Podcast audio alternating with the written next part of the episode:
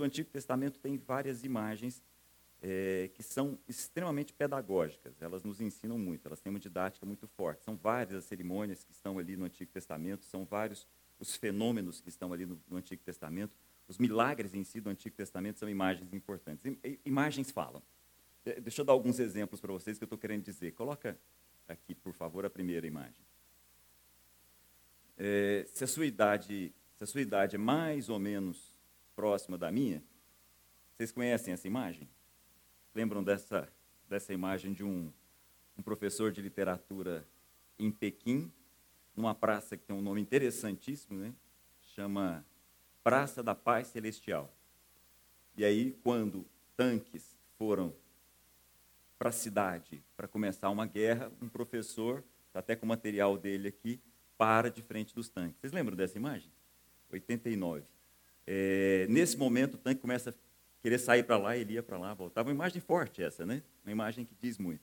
Faça mais uma, por favor. Essa também, já mais antiga. Conhecem essa imagem? Muito conhecida, né? Uma imagem bem mais antiga. Na verdade, lá de 1945, a imagem que marcou o final da Segunda Guerra Mundial uma, uma foto que ficou conhecida como o beijo. Na verdade, de duas pessoas que não se conheciam, a Greta e o George. Faça mais uma, por favor. Conhece essa imagem? Também muito conhecida, né? Extremamente conhecida. A capa a, da National Geographic lá em 1985 com essa menina na época. Hoje uma senhora, na época 10 anos de idade. Charbagh Goulart, alguém que representou uma guerra ali no Paquistão, bem complicada em função da presença da União Soviética. Os olhos dessa menina foram marcantes durante muitas épocas. Né? E assim várias imagens falam. Né? Passa mais um aí, por favor. Conhecem essa? É, essa é uma imagem forte. É, na, na, época da Guerra do Vietnã, Vietnã, é, numa guerra bem complicada, Camboja, Vietnã contra os Estados Unidos, houve uma, uma bomba sendo lançada numa, numa cidadezinha e as pessoas não imaginavam que aquela cidade era um refúgio de crianças. E aí eles lançam uma bomba chamada bomba de napá. Essa napá era uma, um plástico que grudava nas pessoas. E à medida que esse plástico grudava, ele ia corroendo, como se fosse um fogo que pegava na pele sem aparecer o fogo. E aí isso explode nessa menininha. O que ela faz é tirar a roupa, por isso que ela sai pelada desse jeito aí, sai correndo um fotógrafo tira essa foto lá em 1972. Ela teve aqui no Brasil alguns meses atrás lançando um livro bem legal, chama A Menina da Foto, exatamente porque é assim como ela ficou conhecida. Então são imagens, né, imagens que ficaram muito conhecidas. Mais uma aí, por favor. Bem conhecida, né? Mais uma. Muito conhecida também, já mais recente, né, a queda do Muro de Berlim. Mais uma. Muito próxima, bem conhecida. São imagens que falam, né, gente? Imagens que falam muito. Mais uma. Agora eu vou mudar. Esse é um quadro lá de 1600 e alguma coisa, do principal pintor holandês, Rembrandt. Que imagem que a gente vê aí? Sacrifício de Isaac. Então está ali Abraão tendo um anjo, sendo o, o, quem impede Abraão de sacrificar Isaac, né? A mesma leitura de um outro pintor. Passa mais uma, por favor. Aí já Caravaggio, já o Caravaggio é interessante, porque ele usava como modelos para as imagens dele pessoas do dia a dia. Ele pegava lá prostitutas, ele pegava mendigos e usava como modelos para fazer os quadros dele. Então, há uma outra leitura de um outro pintor a partir do mesmo sacrifício. E agora, já mais recente, uma última pintura do mesmo, com o mesmo objetivo, de um judeu russo, Chagall, já um, um traço totalmente diferente do mesmo. Então, são todas imagens, imagens é, de um sacrifício que eu queria conversar com vocês, só que a partir de um prisma bem diferente. Então, queria te convidar para abrir a sua Bíblia lá em Apocalipse. Apocalipse, capítulo 1. Melhorou? Eu tenho que confessar a vocês que, assim, quem conhece, quem me conhece um pouco sabe que é, é, eu não tenho uma, uma formação teológica, e com toda sinceridade, eu nunca pensei na minha vida que eu ia estar numa igreja compartilhando como a gente faz aqui de vez em quando no domingo, quando o Paulo Júnior não está aí. Tem algumas coisas que eu nunca podia imaginar, uma delas é essa, está aqui, conversando com vocês. Uma outra coisa que eu nunca podia imaginar é que um dia, se um dia eu fizesse isso, era que eu fosse conversar a respeito de Apocalipse. Nunca na minha vida passou que um dia eu ia pedir para alguém abrir a Bíblia em Apocalipse e compartilhar um texto. Eu conheci o Evangelho lá atrás, há muito tempo atrás, eu era adolescente, e eu vivia a época em que olhar para o Apocalipse era quase que como olhar para profecias de Nostradamus. Não sei se vocês lembram dessa, dessas coisas. Onde os evangélicos olhavam, em especial os evangélicos, olhavam e ficavam como que montando um quebra-cabeça a partir de um monte de suposições cósmicas, assim, dizendo, não, vai acontecer isso, e aí em 2000 vai acontecer, eu lembro de falar essa coisa, né, no ano 2000. E aí o livro de Apocalipse acabou se transformando numa coisa meio estranha, meio esquisita é, onde as pessoas começavam a prestar atenção a ah, como é que Israel está se movimentando, porque dependendo do movimento de Israel, isso determina o fim do mundo. Ou, nossa, olha como é que estão as pestes, olha como é que estão os terremotos, olha o que está acontecendo com a humanidade de uma forma geral, isso determina o fim do mundo. E aí, o Apocalipse ficou com essa marca registrada. O Apocalipse ficou associado ao fim do mundo. Isso tem nada a ver com Apocalipse. Absolutamente nada. Apocalipse é o contrário de eclipse eclipsar alguma coisa, tampar alguma coisa. Então, um eclipse lunar ou um eclipse solar é quando a lua tampa o sol ou o sol tampa a lua. Apocalipse é o contrário. Apocalipse é revelar, é desvendar, é abrir, é abrir os olhos, é tirar o véu. Ou seja, não tem nada a ver com o fim do mundo. E Apocalipse foi escrito para aquelas pessoas que estavam ali no primeiro século junto com João.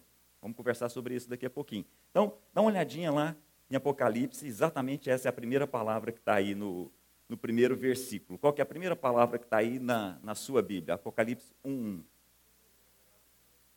Essa é a palavra Apocalipse. Então, a palavra é Apocalipse de Jesus Cristo. No nosso inconsciente geral, na nossa cabeça, seria o fim do mundo de Jesus Cristo. Né? Tem nada a ver. Apocalipse de Jesus Cristo é a revelação de Jesus Cristo. E aí acompanha comigo o texto. Apocalipse de Jesus Cristo, que Deus lhe deu para mostrar aos seus servos o que em breve há de acontecer. Ele enviou o seu anjo para torná-la conhecida ao seu servo João. Daqui a pouco eu quero conversar com vocês, quero parar um pouco a respeito desse anjo que está aí. Esse anjo está aí tem um O na frente, tem um artigo bem, bem definido aí. É o anjo, não é um anjo qualquer. A gente vai falar sobre isso daqui a pouquinho. Ele enviou o seu anjo para tornar essa revelação conhecida ao seu servo João. Esse João dá testemunho de tudo que viu, isto é, a palavra de Deus e o testemunho de Jesus Cristo. Feliz aquele que lê essas palavras desta profecia e felizes aqueles que ouvem e guardam o que nela está escrito, porque o tempo está próximo. João, e aí eu queria chamar a sua atenção. João, às sete igrejas da província da Ásia. Percebam, essa é uma carta. O livro de Apocalipse não é um livro cheio de códigos, cheio de segredos. Essa é uma carta que João está escrevendo a igrejas que existiram no primeiro século, a pessoas reais, a cidades concretas. João é uma pessoa escrevendo a outras pessoas. É importante a gente não perder isso de vista. Então, João, há sete igrejas, igrejas da província da Ásia, daqui a pouco ele dá nomes a essas igrejas. A vocês, graça e paz da parte daquele que é, que era e que há de vir, dos sete espíritos que estão diante do trono e de Jesus Cristo, que é a fiel testemunha, o primogênito dentre os mortos e o soberano, dos reis da terra. É um jeito bom de falar de Jesus, né? Olha que coisa interessante. Olha como é que ele fala a respeito de Jesus. A vocês, graça e paz daquele que é, que era e que há de vir. Dos sete espíritos, mais adiante no final do capítulo, ele explica o que é essa imagem, os sete espíritos, mais adiante está aí, que estão diante do trono e de Jesus Cristo, que é a fiel testemunha, o primogênito dentre os mortos e o soberano dos reis da terra. Jesus, que é a fiel testemunha, primogênito dentre os mortos e soberano dos reis da terra. Ele, Jesus, nos ama e nos libertou dos nossos pecados por meio do seu sangue e nos constituiu reino e sacerdotes para servir a Deus, ao seu Deus e Pai. A ele, Jesus, sejam glória e poder para todos sempre. Amém.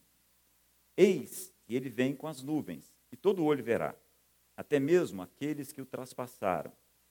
Todos da terra, todos os povos da terra, ou dependendo da sua versão, todas as tribos da terra se lamentarão por causa dele. Assim será. Amém. Jesus falando: Eu sou o Alfa e o Ômega, diz o Senhor Deus, o que é, o que era e o que há de vir, o Todo-Poderoso. Eu, João, e aqui vem de novo o que eu queria chamar a sua atenção. Eu, João, irmão e companheiro de vocês no sofrimento, no reino e na perseverança em Jesus, estava na ilha de Patmos por causa da palavra de Deus e do evangelho de Cristo. Abri um parêntese aqui antes da gente continuar essa leitura. Nós estamos no primeiro século, na verdade, no final do primeiro século. Praticamente todas as testemunhas oculares de Jesus já haviam morrido. João é uma das últimas o último dos apóstolos, e nesse momento especificamente, ele deve estar ali com seus 90 anos, mais ou menos 30, 40 anos depois que Jesus morreu, ele está exilado numa ilha. Ele está lá. E o texto diz para a gente, por que, que ele está lá? Por causa do testemunho, por causa do evangelho, por causa daquilo tudo que ele estava vivendo. Nós estamos nos dias de Nero. Paulo já havia morrido, já tinha sido decapitado, Pedro já tinha morrido, Tiago lá atrás já tinha morrido. Então nós estamos agora vivendo uma transição muito forte na igreja. Por isso a necessidade dessa carta de Apocalipse. Uma carta que revela, uma carta que deve tirar o véu dos nossos olhos. É esse o objetivo de Apocalipse. Mas é importante, João está escrevendo a pessoas concretas, pessoas que viveram, pessoas que passaram por aqui como nós estamos passando. Não é algo do tipo no ar, algo que a gente depois tem que montar como um quebra-cabeça. Não, é bem direto. E aí olha o que ele diz no versículo 10. No dia do Senhor, provavelmente ele está aqui se referindo ao dia de domingo, então é para deixar bem claro, tem um momento histórico específico inserido na história. No dia do Senhor, achei-me no Espírito e ouvi por detrás de mim uma voz forte, como de trombeta, que dizia: Eis, é, desculpa, escreva num livro o que você vê e envie a estas sete igrejas: Éfeso, Esmirna, Pérgamo, Tiatira, Sardes, Filadélfia e Laodiceia. Então, olha só, monta uma imagem na sua cabeça, tenta entender o que está acontecendo. Então, nós estamos aqui num dia específico, provavelmente num dia de domingo, no dia do Senhor, uh, num momento histórico específico, no, no final do primeiro século, com uma pessoa, um ser humano, inclusive com vários discípulos. Logo depois dele, teve um discípulo que ficou famoso, chamado Papias, que escreveu a respeito de João, e assim uma sequência, vários. Então, nós estamos falando de uma pessoa concreta na história. Essa pessoa concreta na história está exilada, foi mandado para uma ilha, muito provavelmente por Nero, o mesmo que tinha decapitado Paulo. E essa pessoa está lá. Num dia específico, segundo o próprio, ele se acha no espírito. Então, ele começa a enxergar coisas que são espirituais. É esse o ponto que eu queria comentar e até aproveitar a fala dos dois. Então, ele começa a enxergar coisas que os olhos não costumam ver. E ouve uma voz. É esse o ponto que eu queria comentar aqui para a gente comentar, para a gente começar. Ele ouve uma voz. Essa é uma voz como uma voz de trombeta. Estranho, né? Difícil da gente imaginar. Os símbolos de Apocalipse não são muito simples porque também não são do nosso dia a dia. Então, uma voz forte, uma voz como de trombeta, que dizia: escreva num livro. Então, olha, João está ouvindo uma voz. E aí, olha o que, que ele diz, versículo 12: Voltei-me para ver quem falava comigo. Então ele ouve uma voz como de trás, uma voz forte, e aí ele se volta para ver quem é que está falando com ele. Olha o que, que o texto diz. Voltei-me para ver quem falava comigo. Voltando me vi sete candelabros de ouro, e entre os candelabros alguém semelhante a um filho de homem, alguém semelhante a um ser humano. Então, olha só a cena, olha para mim aqui. Imagina. Fundamental a gente criar uma imagem, como eu comentei aqui no início. João está ali, numa ilha, só, isolado, exilado. E ele começa a enxergar determinadas coisas que ele já vai descrever, a partir de uma voz que ele ouve. Ele está ouvindo a voz aqui. E ele se vira para ouvir, para ver de quem é a voz que ele estava ouvindo. Ele enxerga candelabros. Então está ali, imagina a cena, primeiro século, evidentemente ninguém sabia o que era luz elétrica, então ele vê candelabros. e entre os candelabros uma pessoa andando, alguém, segundo o texto, parecido com um filho do homem, filho de homem, ou parecido com um ser humano. Entendem o texto? Então, olha só, continua. Sua cabeça e os seus cabelos eram brancos como a lã. Então, ele enxerga uma pessoa, enxerga uma pessoa clara, só que é uma pessoa diferente. Sua cabeça e os seus cabelos eram brancos como a lã, tão brancos como a neve. Seus olhos eram como chama de fogo, seus pés como bronze numa fornalha ardente, e sua voz como o som de muitas águas. Então, eu enxergo uma pessoa, só que é uma pessoa que tem pés diferentes, olhos diferentes, cabelos diferentes, e a voz é muito forte. A voz é muito parecida com o estrondo de uma cachoeira, a voz de muitas águas. Tinha na sua mão direita sete estrelas, que ele vai explicar mais adiante, que são os sete líderes dessas sete igrejas. E da sua boca saía uma espada afiada de dois gumes. Sua face era como o sol quando brilha em todo o seu fulgor. Então, olha só, tenta imaginar, difícil, né? Muito difícil da gente imaginar. Mas só tenta imaginar o seguinte: João ouve uma voz e tenta discernir quem é que está falando com ele. E vê uma figura humana. Só que é uma figura que tem um cabelo diferente, tem olhos diferentes, a boca é diferente, as vestes são diferentes, os pés são diferentes. E aí ele olha e fala: e aí? E aí, olha o texto. 17. Quando vi, caí aos seus pés como morto. Quem é que está falando com João? Essa é uma pergunta importante. Quem é que está ali falando com João? O texto vai contar para a gente. A gente pode pensar assim, é o próprio Deus falando com João. Né? A gente poderia pensar assim. É, só que tem um detalhe. Na expressão do próprio Jesus, nenhum olho nunca viu o próprio Deus. Na verdade, na expressão de Jesus, é impossível ver a Deus. Na expressão de Paulo, ele, Deus, habita em luz inacessível. Uma luz que nós não temos acesso. E lá no Antigo Testamento já é comum entre os judeus entender que Deus não pode ser visto. Se alguém vir a Deus, automaticamente essa pessoa morre. Que é exatamente o que acontece com João aqui. Ele cai como que morto. E aí olha o que o texto diz. Então, versículo 7. Ele colocou sua mão direita sobre mim e me disse: Não tenha medo. Então João cai como morto. E aí essa pessoa coloca a mão sobre João e diz: Não tenha medo. Eu sou o primeiro e o último. Então, olha, ele vai se apresentar. Essa figura está aí, esse personagem, vai se apresentar para João. Sou aquele que vive. Eu sou aquele que esteve morto, mas agora estou vivo para todo sempre. Quem é essa figura? Jesus. Só que diferente, né? Concordam? Muito diferente da imagem que nós construímos. Por isso eu comecei falando a respeito de imagens. Esse Jesus que aparece aí em Apocalipse é muito diferente do Jesus que nós construímos mentalmente, que é um cordeiro, que é uma pessoa de palavras leves, que é uma pessoa bem suave, bem diferente dessa imagem. Só que esse, gente, é Jesus. E Jesus desde sempre. Na verdade, a imagem que nós temos a respeito de Jesus, essa imagem do qual ele abriu mão da sua glória é uma imagem de durante alguns anos. Na verdade, o Jesus que era, que é e que há de vir é esse Jesus, glorioso. É esse Jesus que todo joelho vai se dobrar. É diante dele que toda língua vai confessar. Não é aquele Jesus da imagem que nós criamos. O Jesus de eternidade e eternidade é glorioso.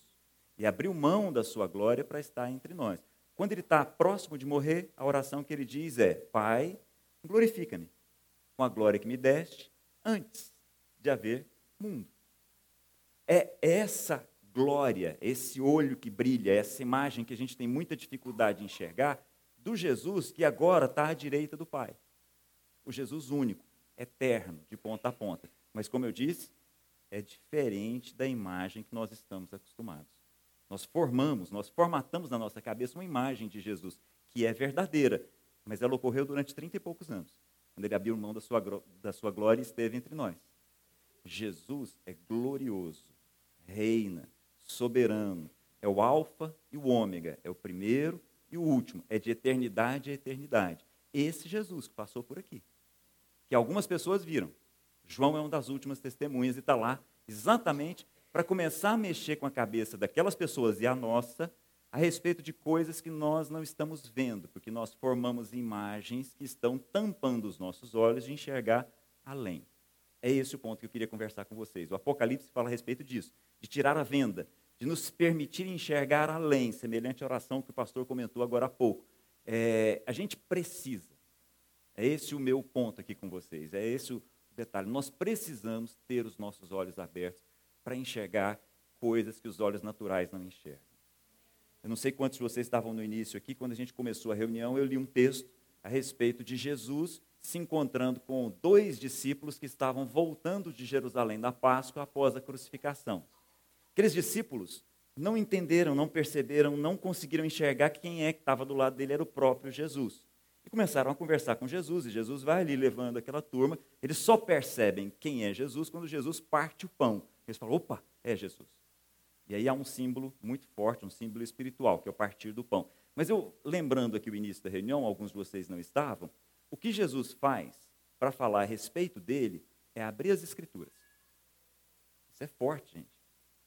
Quando Jesus vai conversando com aqueles dois discípulos que estão ali, ele diz assim: olha, era importante, era fundamental que acontecesse com o Messias aquilo que está escrito na lei de Moisés, nos profetas e nos salmos. Como eu disse no início da reunião, essa é a maneira como o judeu separa o que nós chamamos de Antigo Testamento.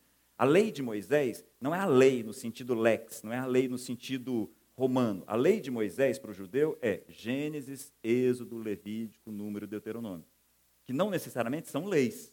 Por exemplo, a história de Abraão está ali. E aí, nesse aspecto, olha que coisa interessante. Quando Jesus fala a respeito de si, ele fala a respeito de si usando as Escrituras. Então, lá no final da vida dele, quando ele encontra com esses dois discípulos, na hora que ele parte o pão e os dois discípulos percebem quem é que estava falando com ele, ele desaparece. Desapareceu. E aí Jesus vai aparecer para os onze, na mesma sequência. Quando Jesus aparece para os onze que estão numa sala fechada, perdidos, com medo, Jesus aparece no meio deles e, de novo, olha que coisa interessante, olha o que Jesus faz. Fala assim, deixa eu falar para vocês a respeito de mim, mas vou falar a respeito de mim a partir das Escrituras. E aí, de novo, chama os onze e fala: olha, era importante que vocês entendessem o que estava escrito a respeito de mim na lei de Moisés, nos Salmos e nos profetas. E aí a gente fala assim: mas o que estava escrito a respeito de Jesus lá no Antigo Testamento? Vamos ver alguns pontos. Eu queria comentar com vocês alguns deles. Deixa o livro de Apocalipse um minutinho, vai lá para o livro de Gênesis, aquilo que o judeu chama de lei de Moisés. Então, pega o livro de Gênesis, no capítulo 18. Dá uma olhada comigo num episódio extremamente conhecido de todos vocês, mas que às vezes os nossos olhos são fechados para entender algumas coisas. Gênesis capítulo 18. Dá uma olhadinha aí.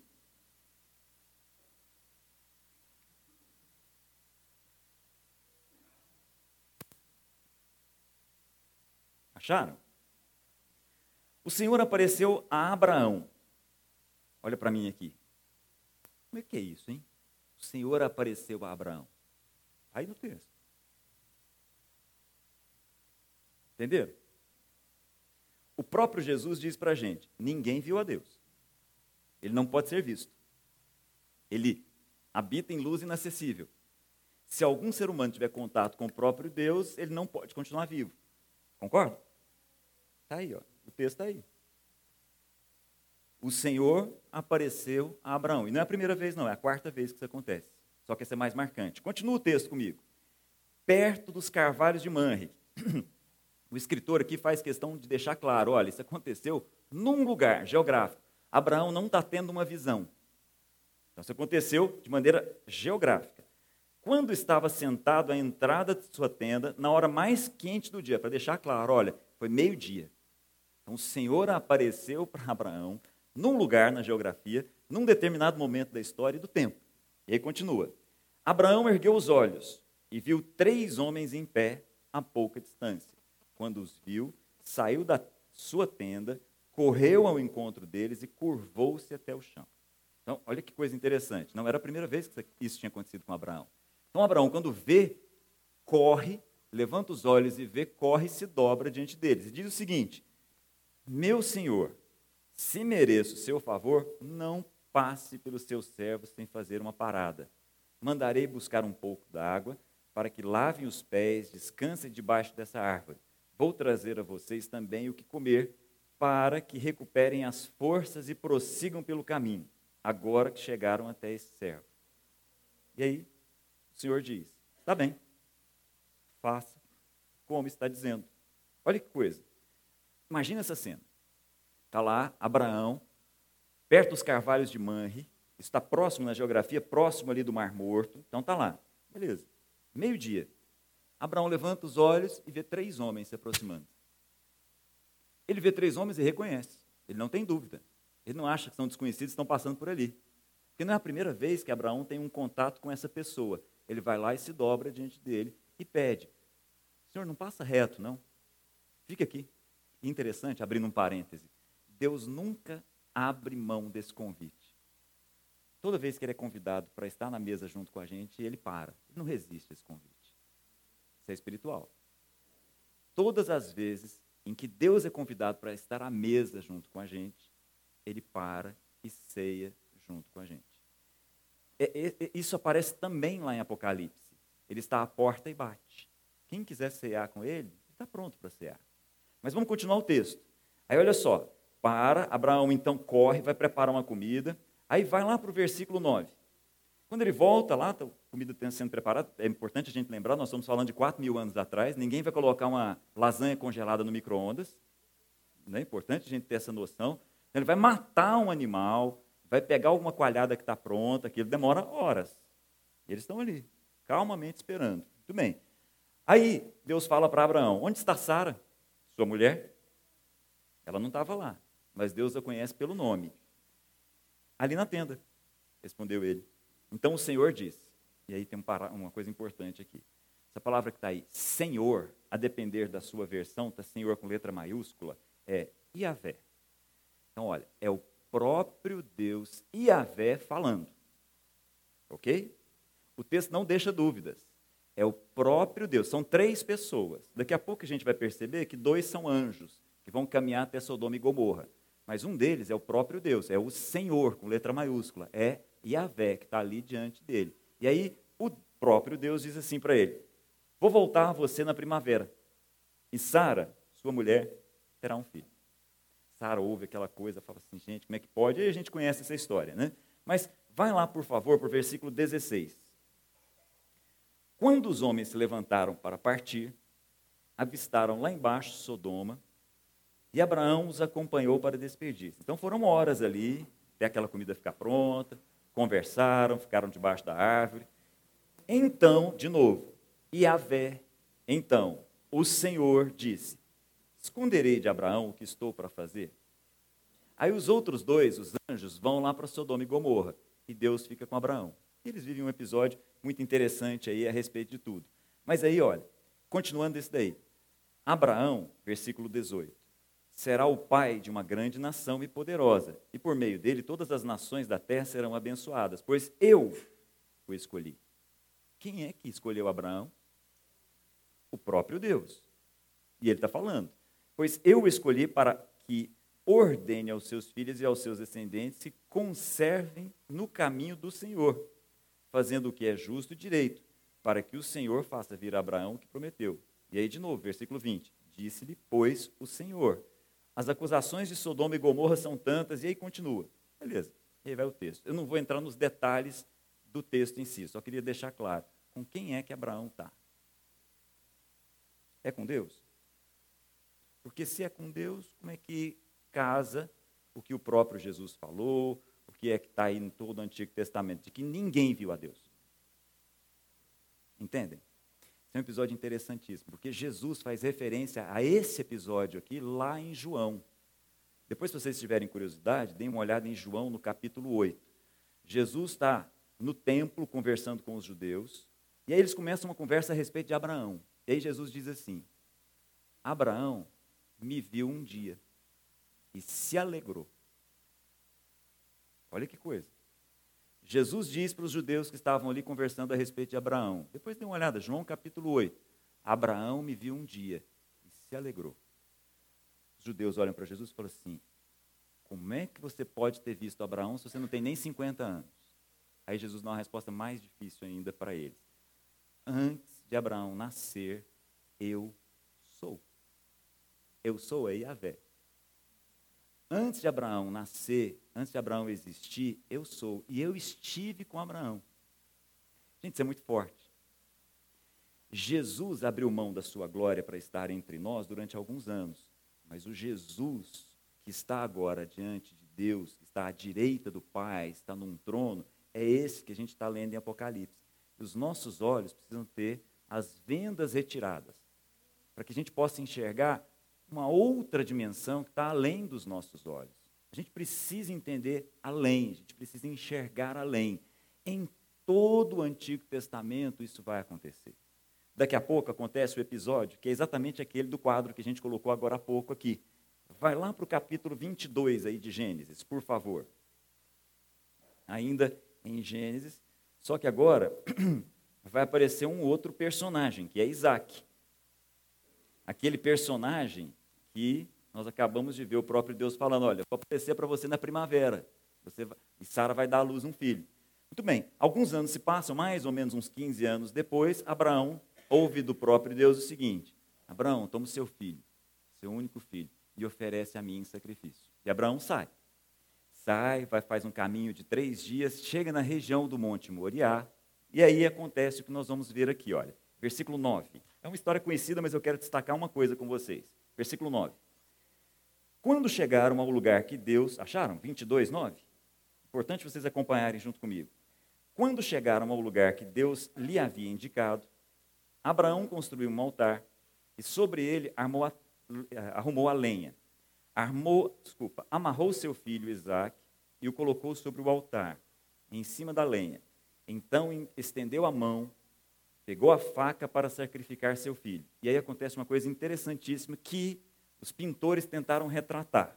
Olha o versículo 11. Mas o anjo do Senhor chamou do céu: Abraão, Abraão. Eis-me aqui, respondeu Abraão. Não toque no rapaz. Nós olhamos e criamos a imagem que está retratada por aqueles pintores, pintores famosos. E a gente pensa nos anjos que são menininhos, com asa. Né? São essas as imagens que nós criamos. Em especial, lembram da idade dos quadros, a partir da Idade Média. A gente foi construindo essas imagens. Essa figura que está aí, o anjo do Senhor, tem nada a ver com aqueles anjinhos. Continua o texto comigo. E aí o próprio texto vai ensinar para a gente. Versículo 12. Não toque no rapaz, disse o anjo. Não é um anjo. Não lhe faça nada. Agora sei que você teme a Deus, porque não. O que está aí? Me negou. Quem é que pediu o filho? O próprio Deus. Esse anjo é Jesus em figura humana, aparecendo mais uma vez e dizendo: o seguinte, você não me negou seu filho. Não tem problema, está resolvido. Agora eu sei. Só que agora tem um segundo personagem.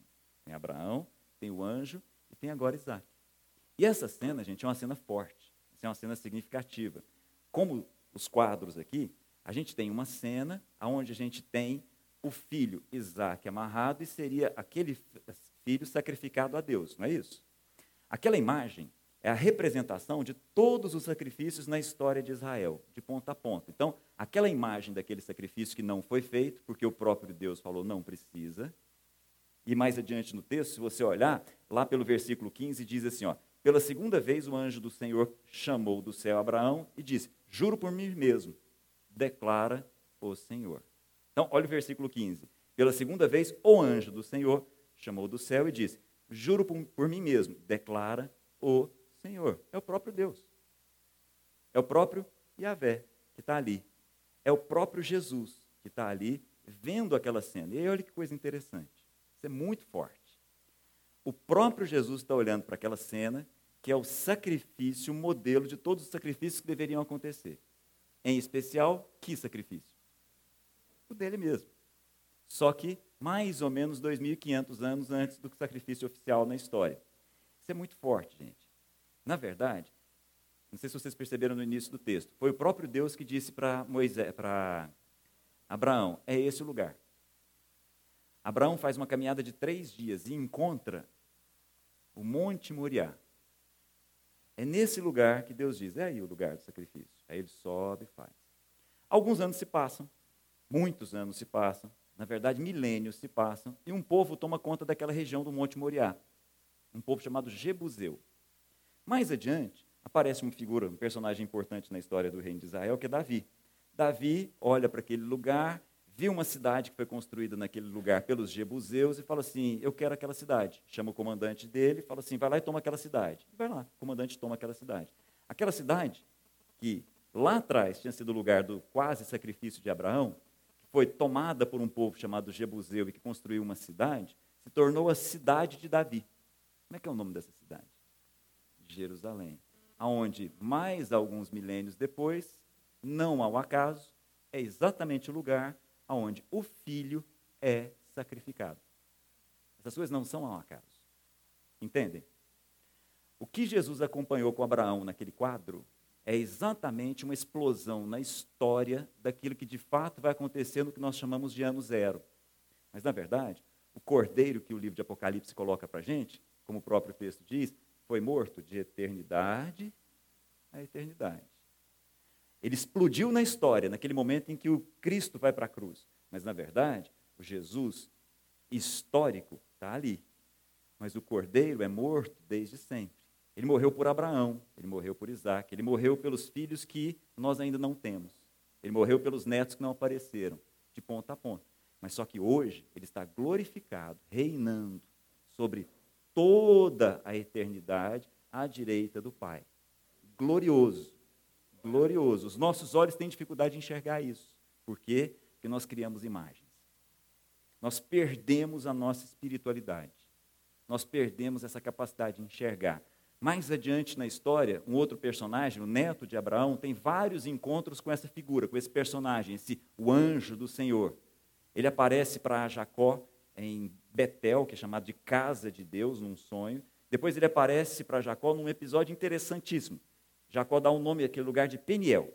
El é Deus. Peniel é porque Jacó, na expressão dele mesmo, se encontrou com o próprio Deus, viu a Deus face a face e a sua vida foi poupada. É um encontro estranho, onde Jacó está sozinho e de repente aparece um homem e esse homem começa a lutar com Jacó.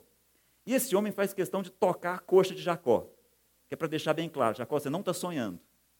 Quando você sair daqui e sua perna estiver mancando, é para saber, essa foi uma experiência real. Eu estive aqui com você, Jacó. O próprio Deus. E a sua vida foi poupada. Mas não é o Deus e Pai de Jesus, é o próprio Jesus que aparece a Jacó. E assim, a gente tem de ponta a ponta vários exemplos. Há um determinado momento da história em que Josué está pronto para tomar conta da terra. Pronto, vai tomar. Tem uma batalha que é fundamental, tem uma batalha que é marcante ela é determinante para toda aquela conquista da terra de Canaã, que é a batalha de Jericó. Aí Josué está se preparando. De repente, Josué está sozinho, levanta os olhos e vê um homem. Claramente um homem. Com uma diferença em todas as imagens que a gente viu até aqui. Esse homem tem uma espada desembanhada. Aí Josué chega para ele e fala assim: Isso é por nós ou por nossos inimigos? O homem responde o seguinte: Josué, tira a sandália dos seus pés. Que o lugar onde você está é terra santa. Por que é terra santa? Porque eu estou aqui. Eu sou aquele que apareceu a Moisés, eu sou aquele que apareceu a Abraão, a Isaac, a Jacó. Eu sou de eternidade a eternidade. É o próprio Jesus.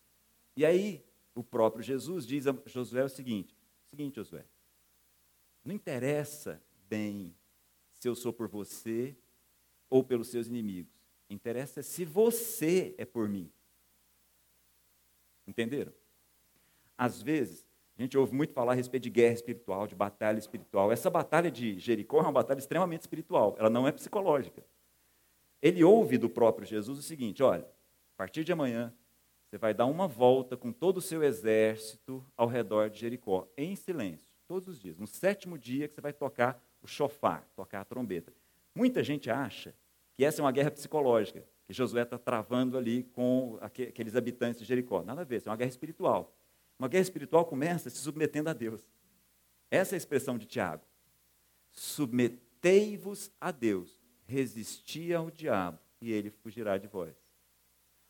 A maneira como o diabo foge de nós é quando nós nos submetemos a Deus. Não há nada de mais espiritual que submeter a Deus. Não há nada de mais profundo no universo espiritual que um coração se coloca diante de Deus e diz assim: qual é o teu plano para a minha vida? E se submete. Isso é muito espiritual. É se submeter ao próprio Cristo que está aí de ponta a ponta na eternidade. E assim, gente, nós poderíamos passar, infelizmente o tempo não deixa, nós poderíamos passar por todo o Antigo Testamento buscando imagens do próprio Jesus. Mas eu queria destacar uma última, que é bem conhecida de vocês. Quando Jesus aparece para um profeta. Vocês devem se lembrar dessa cena. No capítulo 6 de Isaías, há um momento em que Isaías entra no templo. Isaías entra no templo e diz, diz o texto lá, depois se vocês quiserem dar uma olhada, Isaías 6, ele, ele entra no, no templo e tem uma imagem onde ele vê num alto e sublime trono o próprio Deus. Lá no livro de João, depois se você quiser dar uma olhada, o evangelista diz para a gente o seguinte: o que João, desculpa, o que Isaías viu foi Jesus em toda a sua glória. Está lá, de ponta a ponta, porque Jesus é desde sempre, de eternidade a eternidade. A nossa grande dificuldade é entender que isso está além dos nossos olhos. É esse o ponto que eu queria comentar com vocês. Eu quero terminar por aqui. É, eu, eu queria deixar aqui esse estímulo, essa exortação, esse, essa vontade de que a gente aprenda a orar para que os nossos olhos se abram.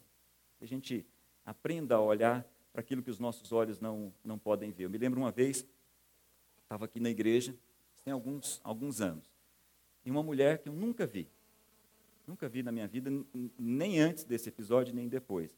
Ela passou a reunião inteirinha do meu lado. Estava sentado ali, passou do meu lado a reunião, aí terminou, ela, ela bem assim, estranha, dura até, ela falou, olha, deixa eu falar uma coisa para o senhor. Desde o momento que você sentou aqui, eu fico com uma imagem sua, e eu não te conheço, eu nunca te vi, de frente de uma porta. E aquilo para mim foi muito marcante.